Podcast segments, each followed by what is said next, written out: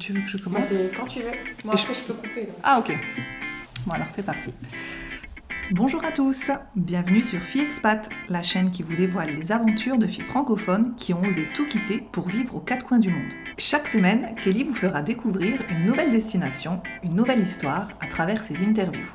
Préparation au départ, appréhension, découverte et adaptation aux nouvelles cultures, vous verrez à quel point chaque expérience peut être différente mais toujours très enrichissante. Donc si vous songez à vous expatrier ou que vous êtes simplement curieux de savoir comment on vit au Chili, au Danemark ou encore à Taïwan, on vous dit welcome Le but de Kelly à travers ses podcasts est de partager avec vous le vécu, le ressenti des unes et des autres. Expatriée elle-même 9 ans entre les États-Unis et le Canada, passionnée de voyage et surtout grande épicurienne, et je sais de quoi je parle, elle adore partir à la rencontre de nouvelles personnes et échanger des points de vue. Allez, c'est parti, embarquement immédiat, bonne écoute Bonjour à tous, j'espère que vous allez bien aujourd'hui. Je vous retrouve dans le podcast cette semaine pour partir à la découverte d'un nouveau pays, pays que moi je définirais comme l'un des pays les plus sains au monde, d'après un reportage que j'ai pu voir il y a quelques années. Pour celles et ceux qui me suivent sur Instagram, vous savez que mes stories peuvent parfois tourner autour de ce que je mange, car je sais pas toi, mais moi, la bouffe, j'adore ça. Donc j'ai vraiment hâte d'en apprendre plus et sans plus attendre, je vais laisser notre invité se présenter. Donc si tu peux commencer par nous dire ton prénom, ton âge et la ville où tu te trouves actuellement. Alors, bonjour à tous. Moi, je m'appelle Elise, j'ai 21 ans. Et actuellement, alors, je me trouve dans aucune ville. je suis au milieu de nulle part en Islande. Mais euh, par exemple, la semaine dernière, j'étais à Reykjavik, donc je bouge beaucoup. Super. Euh, est-ce que tu peux nous dire depuis combien de temps tu te trouves en Islande? Alors maintenant, ça fait trois mois et demi. Oui, c'est ça. Et je reste pour six mois en tout. Génial. Donc toi, tu t'es vraiment arrivé. Donc au moment où on enregistre euh, cet épisode, nous sommes en janvier 2021. Donc toi, apparemment, tu es arrivé en pleine situation de crise sanitaire. Ouais, c'est ça. Je suis arrivée, ils avaient mis en place euh, la quarantaine à l'arrivée des étrangers euh, dans le pays. Donc j'ai fait la quarantaine de cinq jours. En arrivant ici, on doit faire notre euh, test Covid, etc. Mais au final, en Islande, la situation est vraiment cool comparé ailleurs parce qu'il n'y a quasiment pas de cas Covid. Donc ce qui fait que les restaurants, les bars, etc. sont ouverts ici alors que par exemple en France, là actuellement, c'est fermé. Donc c'est plutôt cool pour moi. Ah, top. Mais en tout cas, moi je suis contente de voir que euh, ça t'a pas mis de barrière. Non, je dirais même qu'en fait, ça m'en a plutôt ouverte parce que, par exemple, les autres personnes qui ont mon âge et qui sont étudiants comme moi, qui ont continué leurs études et qui ne sont pas en année de césure comme moi, se rendent compte que finalement, c'est pas une année de perdu, mais c'est une année vraiment compliquée pour eux. On en parle beaucoup d'ailleurs. Et moi, euh, au final, je vis plein de choses euh, qui sont que bénéfiques pour moi, pour, euh, pour mon avenir, pour mon développement personnel, etc. Et au final, c'était le meilleur moment pour partir pour Génial. faire ça en fait. Génial. Et donc du coup, est-ce que tu peux nous dire ce que tu faisais avant de partir? J'étais étudiante en information et communication. Donc j'ai terminé ma licence. D'accord, donc tu venais de terminer ta licence et là tu t'es dit j'ai plus envie de continuer, je vais me prendre une année de césure. Ouais, c'est ça. Ben, en fait, c'est même pas que j'avais plus envie de continuer parce que j'aime beaucoup mes études, mais je savais que faire une année de césure, ça serait c'était vraiment la meilleure idée parce que quand on est en études, on a tendance à toujours rester sur la même euh, la même ligne directrice. Par exemple, moi, la communication, tout ça, et on voit pas trop le reste. Par exemple, moi, là actuellement, je suis en volontariat dans le domaine de l'environnement et c'est quelque chose de, de, de, totalement différent en fait. Et ça permet d'ouvrir l'esprit, ça permet de, de, savoir un peu plus ce qu'on veut faire, etc. Donc je pense que, enfin, je pense que c'est vraiment important de faire autre chose lors de nos études, surtout quand on est jeune. C'est le meilleur moment parce qu'on a plein d'opportunités. Je trouve ça top. Donc, est-ce que tu peux nous dire un peu, avant de partir, comment toi tu étais? Est-ce que tu voyageais beaucoup? Est-ce que tes parents t'ont fait beaucoup voyager quand tu étais jeune? Alors, c'est une question intéressante parce que non. avant mes 18 ans, j'ai jamais, jamais voyagé, à part en vacances scolaires une fois.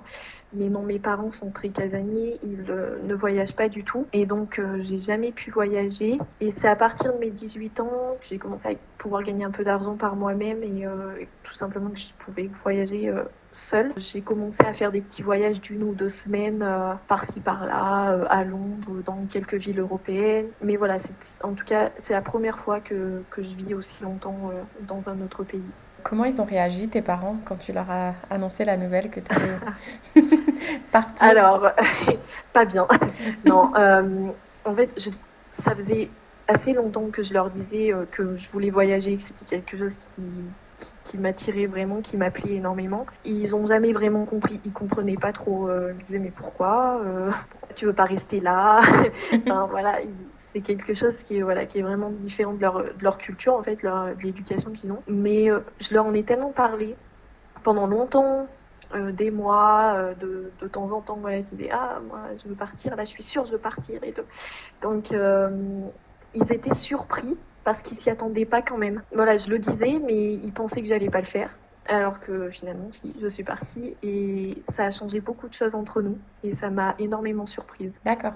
On va revenir là-dessus, mais du coup, t'es es de où? Je t'ai pas demandé d'où t'es en France. Je suis du Puy-de-Dôme, de Clermont-Ferrand. Voilà. Mais euh, j'ai grandi à la campagne, dans l'endroit euh, très rural. Donc c'est ça peut venir de là aussi. Voyage pas, etc. Oui, c'est ça. Mais du coup, oui, comment tu as choisi la destination? Et puis comment tu as décidé d'ailleurs que tu allais prendre une année, enfin, tu as choisi l'année de césure, le volontariat. Est-ce que tu peux nous donner un petit peu plus de détails sur comment tu as fais ton choix parce qu'il y a quand même beaucoup de, de façons de pouvoir s'expatrier Moi, ça faisait longtemps que je voulais, euh, que je savais que je voulais faire ça. Ça faisait au moins un an. Par exemple, fin de ma L1, début de ma L2, je savais que après ma L3, je voulais faire une année de césure. Je me suis renseignée sur quoi faire, tout simplement, parce que c'est vrai que il y a à la fois beaucoup d'opportunités, à la fois c'est compliqué de savoir ce qu'on peut faire. Et avec euh, toutes les recherches que j'ai fait, j'ai découvert le service civique, j'ai découvert euh, les volontariats de manière générale avec Workaway, des choses comme ça. J'ai découvert le corps européen de solidarité. Je faisais mes recherches aussi dans ma ville, à Clermont-Ferrand, donc euh, où, euh, où me renseigner tout simplement et euh, aussi grâce à mon université. Clairement, j'ai trouvé une organisation qui m'a parlé du corps européen de solidarité et donc j'ai trouvé ça super super bien. C'est un programme qui fait partie du programme Erasmus+ qui permet de s'expatrier en tant que volontaire dans l'Europe et c'est super parce que tout est tout est payé en fait le vol la nourriture là où tu vis etc tout est vraiment pris en charge et quand tu es jeune c'est la meilleure solution selon moi parce que, par exemple, je suis ici depuis trois mois, j'ai rien dépensé. Vraiment, j'ai rien dépensé et je voyage. Donc c'est génial. C'est une chance énorme. Je conseille à tout le monde de faire ça parce que c'est vraiment génial. C'est intéressant ce dont, tu me parles parce que j'ai un épisode, euh, Betty nous a parlé justement du programme Erasmus ⁇ J'ai aussi un épisode euh, de Victoire qui est partie en Jordanie en tant que VIE. Mais toi, j'ai l'impression que c'est un mix des deux en fait. Ouais, c'est ouais, peut-être un mix des deux, je sais pas. En tout cas, ouais, avec le corps européen de solidarité, c'est du volontariat. De manière générale, quand on va sur leur site, on voit plein de plein d'offres, plein de domaines différents, plein d'organisations différentes en Europe. J'ai pas de rémunération, même si on a quand même de l'argent de poche c'est 6 euros par jour. On peut aussi mettre en, mettre en place des projets personnels. On a un suivi par, euh, par euh, les. Parce qu'il y a plusieurs euh, échelons en fait, d'organisation et d'agence nationale, c'est un peu compliqué. Mais en Islande, par exemple, il y a l'agence nationale qui, qui suit un peu en fait notre, notre programme ici, comment, comment on sent, ce que nos projets avancent, etc. Donc, donc ouais, c'est c'est vraiment intéressant quand on est jeune euh, étudiant comme ça. Génial.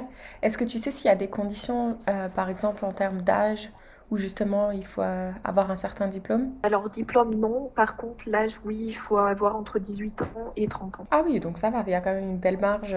Ouais. Mhm. Bon, je pourrais plus le faire, mais... ouais, ouais. bah, c'est vrai que ça peut être dommage aussi. Après, c'est vrai que c'est compréhensible. Le but, c'est aussi pouvoir trouver, trouver notre voie le, le, but aussi du corps européen de solidarité, c'est ça, c'est de trouver notre voie professionnelle aussi. Et donc, ouais, voilà, je pense que c'est pour ça que qu'il y a une limite d'âge aussi. C'est génial. Et donc, est-ce que tu peux nous, nous, dire exactement quand tu as commencé à, à prendre connaissance de ce programme Comment ça s'est passé? À partir de là que j'ai commencé à faire euh, toutes, euh, toutes mes candidatures, parce qu'il y a des candidatures à faire, on va y mettre de motivation, euh, faire euh, des, interviews pour, pour être pris, etc. Donc c'est à partir de là que j'ai fait, euh, j'ai fait euh, ces, démarches-là. Et j'ai trouvé mon projet assez tard. Je l'ai trouvé en, juillet. Parce que euh, je savais vraiment ce que je voulais. Et là où j'étais prise, finalement, c'était pas toujours ce que je voulais. Donc j'acceptais pas. Et, là où je voulais, j'étais pas toujours prise. Donc voilà. C'est un peu compliqué par rapport à ça. C'est compliqué, mais je pense que ce que tu viens de dire, c'est super intéressant de, de ne pas jeter sur euh, la, première, euh, la première proposition qu'on a et savoir vraiment ce qu'on recherche à travers cette année de césure. Ouais, c'est sûr, c'est sûr. En fait, je voulais tellement partir que des fois, je candidatais dans des projets qui, qui m'appelaient pas tant que ça, mais je me disais, oh, ça a l'air quand même sympa. Et puis quand finalement j'étais prise, je me disais, ah, peut-être que je trouverais mieux quand même. Mhm. Donc, euh, du coup, je candidatais ou j'attendais pour d'autres que je voulais. Et c'était compliqué parce que certains que je voulais vraiment, ben, j'ai pas été prise ceux que je voulais un peu moins, j'étais prise. C'était ouais, un peu compliqué. C'est comme quand on candidate pour des jobs ou des masters, des fois c'est toujours. Euh, c'est comme ça quoi. C'est tout à fait ça. Et donc du coup, euh, ça doit être quand même une mission, ça reste en Europe, c'est ça? Oui, c'est ça, c'est ouais, dans l'Union européenne.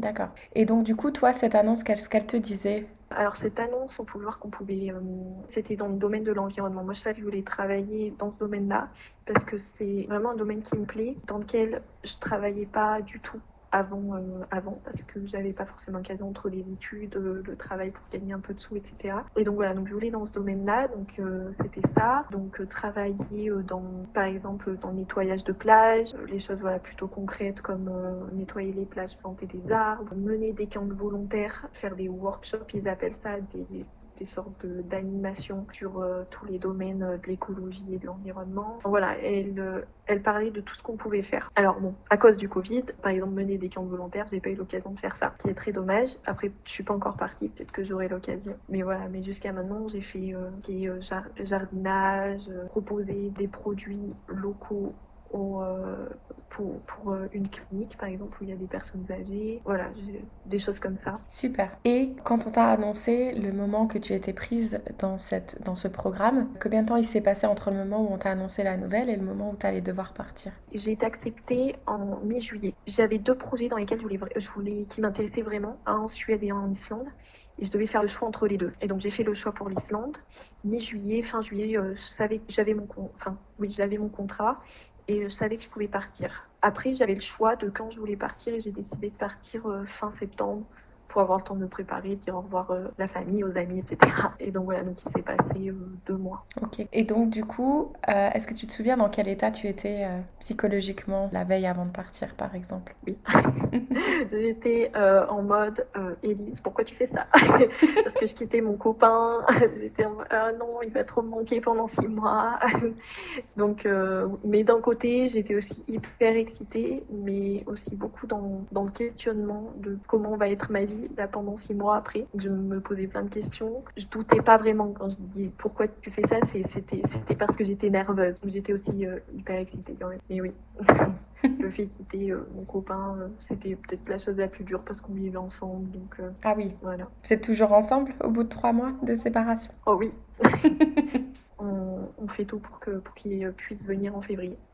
Je suis sûre qu'il arrivera à venir, en tout cas je te le souhaite. Et donc du coup, est-ce que toi tu partais seule dans cette mission ou est-ce que tu savais s'il y avait d'autres personnes qui partiraient avec toi? Alors non, je partais seule, euh, vraiment. Je savais que je serais avec d'autres volontaires, ça c'était... Euh, euh, il me l'avait dit, l'organisation me l'avait dit, mais par contre je ne savais pas qui, combien de temps ils allaient rester, enfin voilà, je, je partais seule quoi.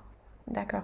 Et une fois sur place, est-ce qu'il y a quelqu'un qui t'a accueilli à l'aéroport ou t'étais livré à toi-même? On est venu me chercher, une personne de l'organisation est venue me chercher. Normalement, c'est comme ça que ça se passe. Avec ce, ce programme-là, on est quand même assez... Euh, voilà, on n'est pas livré euh, à nous-mêmes comme ça. Et puis, euh, comme il y avait la quarantaine à faire, l'hôtel a été directement pris en charge par l'organisation. Donc voilà, donc c'est eux qui ont géré ça et qui m'ont emmené à l'hôtel pour la quarantaine, etc. Ouais, parce que du coup, tu t'es retrouvé dans une chambre d'hôtel comme ça pendant cinq jours. C'est ça. J'avais le petit déjeuner qui était compris et euh, des volontaires de l'organisation m'apportaient tous les jours euh, le déjeuner. Sympa ça. Mais là, est-ce que pendant ces cinq jours, tu t'es, tu t'es posé cette, cette question, mais qu'est-ce que je fais là dans cette chambre d'hôtel?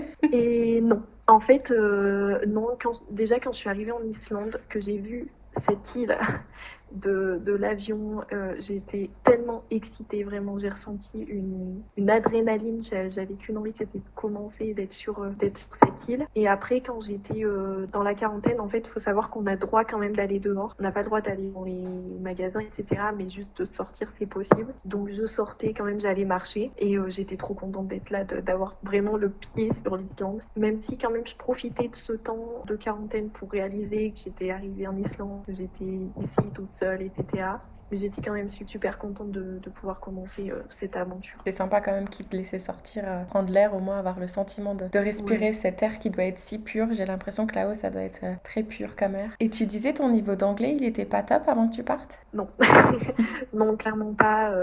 si je pouvais parler en niveau, je pense que mon niveau était plutôt entre A2 et B1. Pareil avec le programme Erasmus, on peut avoir accès à une plateforme de, de langue euh, sur laquelle on peut travailler notre langue. D'abord, on a un test à passer et le test disait B1. Même si moi, j'étais plutôt A2. Mais, mais oui, non, euh, je, je pouvais comprendre, parler un peu. Euh, c'était pas catastrophique, hein, mais, mais c'était pas, pas parfait.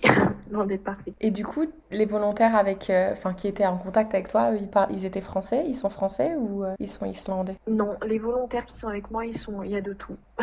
il y a vraiment, il n'y a pas de français, pas un seul depuis que je suis là. Et les volontaires, ils changent beaucoup. Il y a un gros, gros turnover.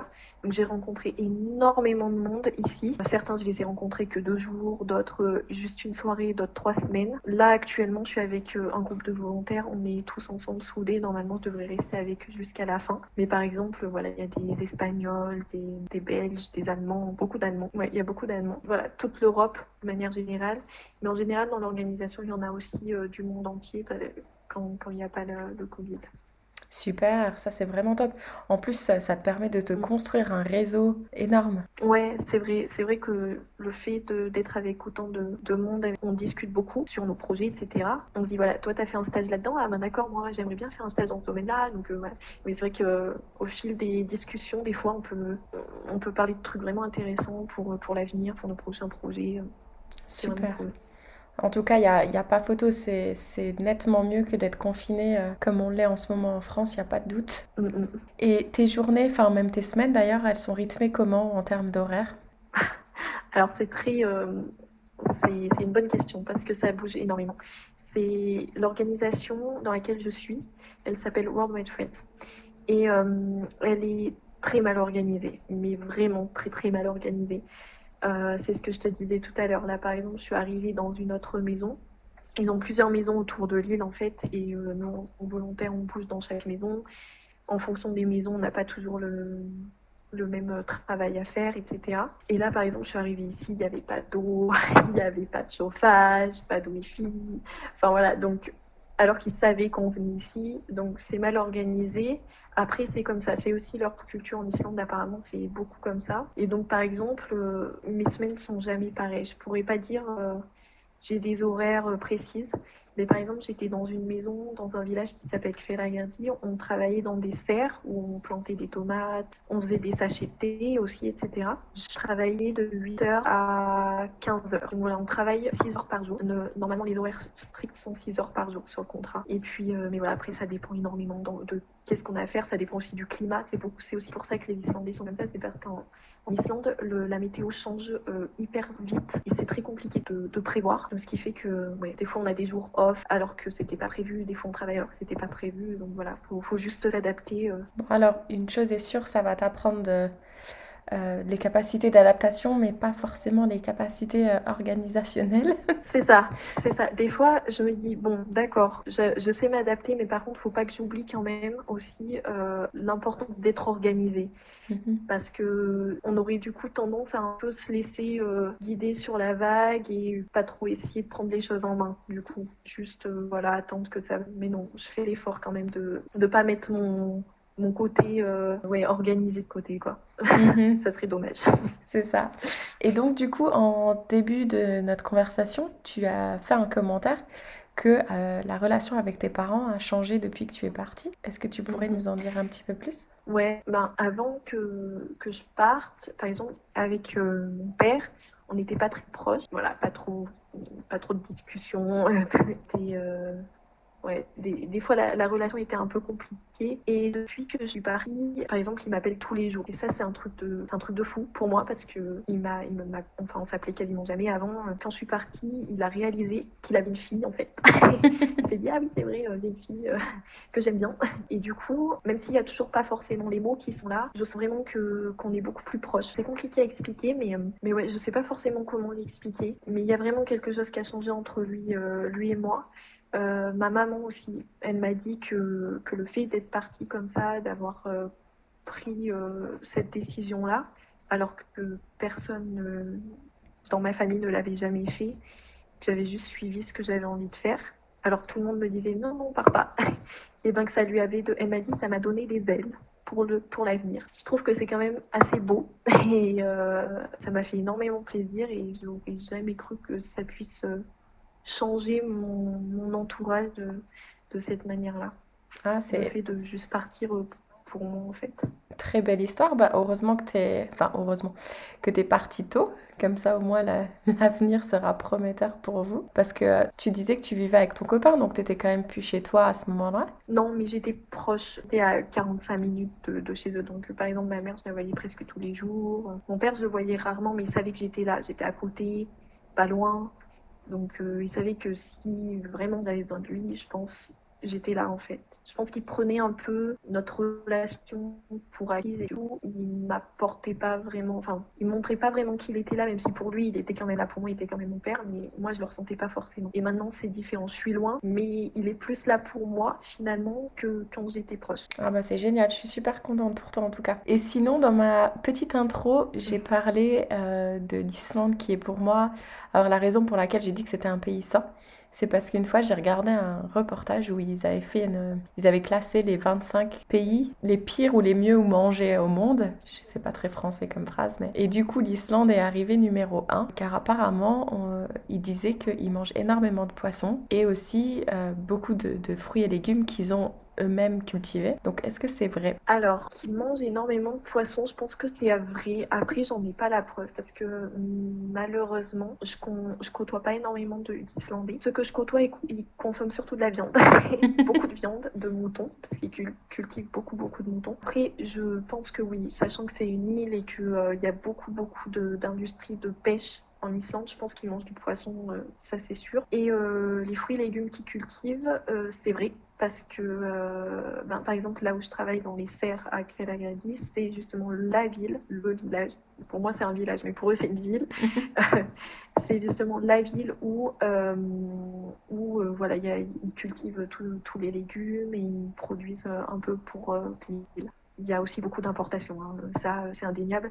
Il y a, par exemple, un, le, le, supermarché le plus cheap de l'Islande s'appelle Bonus. C'est là où on fait nos courses avec l'organisation et je vois les fruits et légumes qui sont là-bas, ils proviennent d'un peu partout comme on peut trouver chez nous au final.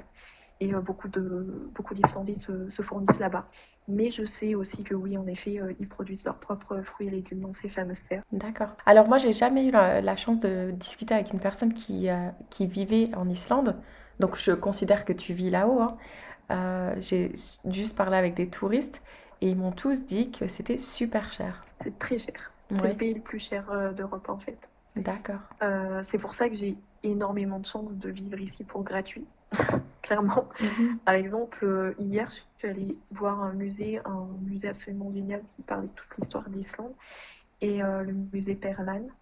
Et c'est assez cher pour y aller. je ne sais plus exactement ce que c'est en euros, mais c'est environ 1500 kronas ici.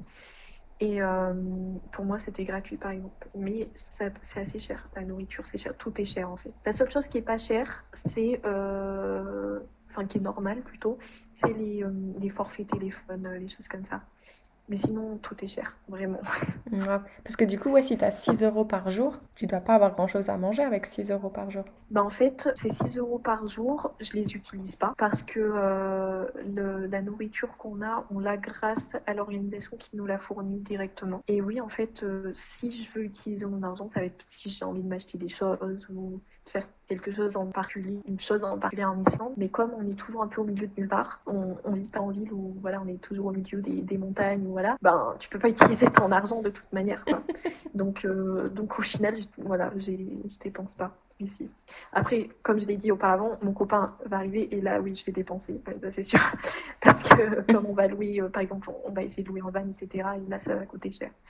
Donc euh, ouais, c'est comme ça. Mais c'est vrai qu'en Islande, c'est très cher. Euh. si tu veux y aller, je te conseille d'avoir un petit budget. c'est ça. Parce que du coup, tu as, quand même, as quand même le droit de prendre des vacances Oui, ben c'est ça. Euh, quand, quand il va venir, c'est mes jours. On peut prendre deux jours par mois.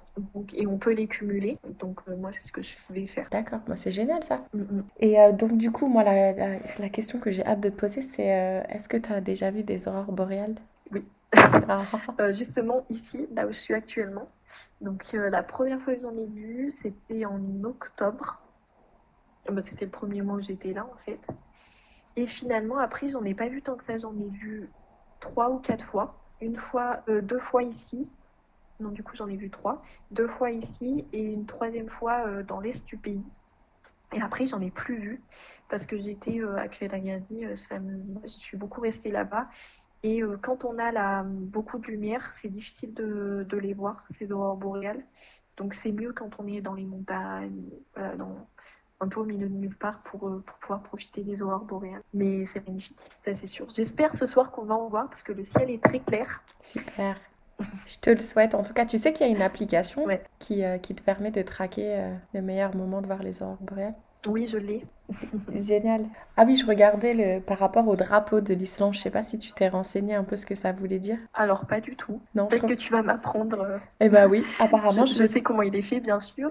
Mais ce que ça veut dire, euh, aucune idée. Alors, en fait, c'est les bleus, blancs, rouges. Le bleu représente la glace et l'océan. Le blanc représente la neige. Le rouge représente le feu du volcan.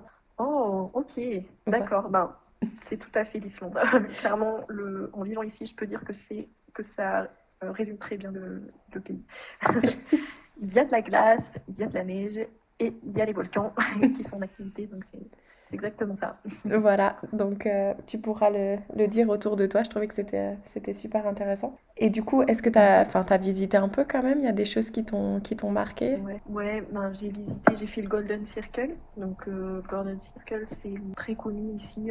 Il y a un parc national, il y a une cascade et euh, il y a euh, le fameux, les fameux geysers islandais là, qu'on voit euh, toujours en photo, c'est magnifique. Le fait de voir ça en vrai, c'est absolument extraordinaire, de voir que, que l'eau jaillit du sol comme ça, c'est absolument c'est extraordinaire, vraiment. Puis après, j'ai fait la côte sud, donc avec les cascades très connues, Skogafoss, qu'on peut voir dans la série Viking, si tu connais. le genre de cascade où on peut passer derrière, qui sont dans des grottes. Enfin, il y a des cascades absolument partout ici. Euh, j'ai fait le glacier euh, Vatnajökull, la, la, partie euh, qui est euh, visitable, la Diamond Beach où il y a de la glace sur, sur la plage, la Black Beach, et puis dans l'est aussi un canyon dont je me souviens plus du nom parce que les noms ici pour s'en souvenir c'est compliqué. C'est ça. euh, ouais, j'ai fait pas mal de, de cascades, de canyons. Est-ce que tu as pu aller te réchauffer dans, dans certaines euh, hot springs? Je sais même pas c'est quoi le mot en français, désolé. Euh, bah en français, oui, je saurais pas dire non plus. Euh, oui, on va y appeler Hot Spring. Oui, côté de fameuse, cette fameuse ville, on a possibilité de faire une randonnée magnifique sur euh, la montagne, entre les montagnes d'ailleurs. Enfin voilà, c'est très très beau. Et à la fin, on arrive dans la rivière, chauffée naturellement, la magie de l'Islande, et on peut se prélasser à l'intérieur. J'y suis, j'y suis allée quatre fois dans cette rivière, et j'y suis allée une fois à moins 15 degrés.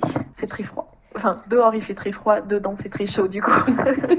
Faut vite sauter dans l'eau quoi. Et là, en, hiver, du coup, ça descend jusqu'à combien les températures? C'est pas trop difficile? Ça descend pas si bas finalement. Là, là aujourd'hui, c'est très froid. Je pense qu'il faisait autour moins 15 degrés, mais c'est jamais allé plus bas. Euh, en tout cas, le temps que je suis ici. Et c'est très drôle parce qu'ici, il neige finalement moins. Enfin, moi, euh, j'étais beaucoup dans le sud de l'île et il neige moins qu'en France, par exemple en ce moment. C'est dingue. J'aurais pas cru. mais c'est mais c'est vrai. Donc, euh, donc voilà, mais oui, il fait froid, mais euh, alors, chose importante, avoir des, des, vêtements qui tiennent chaud et qui sont imperméables parce qu'il pleut, euh, il fait froid, donc vraiment, c'est hyper important. Ça peut, ça peut vraiment vite cacher le voyage. Ouais, surtout que du coup, vaut mieux, j'imagine qu'il faut mieux pas acheter sur place. S'il te manque des habits, ça doit peut-être coûter assez cher. Ouais, oui, oui. Il y a beaucoup d'endroits où on peut acheter ce genre de vêtements, mais c'est cher, ça c'est sûr. Euh, après, euh, par exemple, moi, ma famille m'a aidé, mais on a mis le prix sur les équipements, euh, sur les équipements, et c'était cher aussi. On achetait vraiment de la qualité, qualité, et au final, ici, le prix est, est le même que ce que j'ai pu acheter moi en prenant de la qualité, de la vraie qualité. Mais si, par exemple, vous voulez acheter des vêtements de moins bonne qualité, mais du coup moins cher, oui, vaut mieux euh, acheter directement en France. Ok, très bon conseil. Du coup, avant que je te pose les questions de la fin, est-ce que tu aurais toi des conseils? Des conseils, je sais pas forcément, mais en tout cas, euh, l'Islande c'est absolument un pays magnifique. C'est, vraiment, je suis amoureuse de cette, de cette île. Il y a des montagnes partout. Il y a, si vous aimez randonner, allez en Islande. Mhm. Tu peux randonner absolument partout. C'est très très beau vraiment très très beau. Et une chose que je dis beaucoup à, à mes amis, euh, enfin les gens qui n'y sont pas allés, c'est que cette île, pour moi, elle est vivante, mais elle est vraiment vivante, pas parce qu'il y a du monde, parce qu'il n'y a que 350 000 habitants, il n'y a personne, Mhm. mais elle est vivante de par, euh, de par tout simplement sa nature, euh, sa nature, de par les volcans, les cascades, les sources d'eau chaude, la géothermie, tout, tout ça, c'est, euh, ça rend l'île hyper vivante. Au final, toi, en tant qu'être humain, tu te sens tout petit et tu sens qu'il faut que tu prennes vraiment soin de, de cette terre, vraiment. Tu me fais rêver. Il faut juste avoir un peu d'argent. Et donc du coup, les questions que je pose toujours à la fin, c'est, bah toi du coup, c'est si Élise d'aujourd'hui pouvait parler à Élise euh, bah, de l'année dernière, donc toi c'est encore très récent, qu'est-ce que tu lui dirais? Je lui dirais pas avoir peur de, de faire ce qu'elle veut faire et je lui dirais surtout qu'elle est capable de, de, de tout en fait. Parce que par exemple, je me disais que, que je serais jamais capable de parler anglais, mon Dieu, d'arriver dans un endroit où je je peux pas parler français, comment je vais faire pour me faire comprendre? Et au final, t'es tellement exposé à ça que ben, t'as t'as pas le choix qui va et au final c'est génial, ça te fait grandir et euh, à la, à- après t'es super fier de toi et t'as juste envie de continuer, de continuer d'avancer. Donc la seule chose que je lui dirais, ouais, c'est de pas avoir peur et que qu'elle est capable de, de tout si elle veut vraiment le faire. Génial. Donc toi j'imagine que tu vas rentrer en France, mais tu risques de vite repartir. Ouais, c'est euh, dans les projets, oui. Et donc du coup, est-ce que Ouais. tu aurais une euh, citation ou une chanson que tu aimerais partager avec nous? Une chanson, je dirais Le naufragé de je ne sais pas qui. Je ne sais pas, mais, euh, mais Le naufragé, c'est c'est une chanson que j'écoute tout le temps, mais je sais même pas qui la chante en fait. Et euh, c'est une chanson qui parle euh, du voyageur qui a toujours besoin de, partir, mais dans son voyage, il rencontre par exemple une fille dont, elle tombe am- amoureuse de lui. Mais euh, la seule chose qui le fait vraiment voyager, c'est d'être sur son bateau en fait. Et euh, c'est pas pas mon cas. Moi, je suis amoureuse d'une réelle personne, mais c'est vrai que j'ai aussi besoin de, de voyager comme ça, d'être toujours un peu sur sur les vagues et de de découvrir constamment. C'est très beau ce que tu dis. Et euh, on n'en a pas parlé une seule fois, mais peut-être que tu veux citer aussi, tu as un podcast qui est fantastique aussi, que j'adore écouter. Ouais, mon, podcast, c'est Voyage en solo. Et justement, je, partage un peu mon expérience ici, les conseils euh, par rapport euh, au corps européen de solidarité.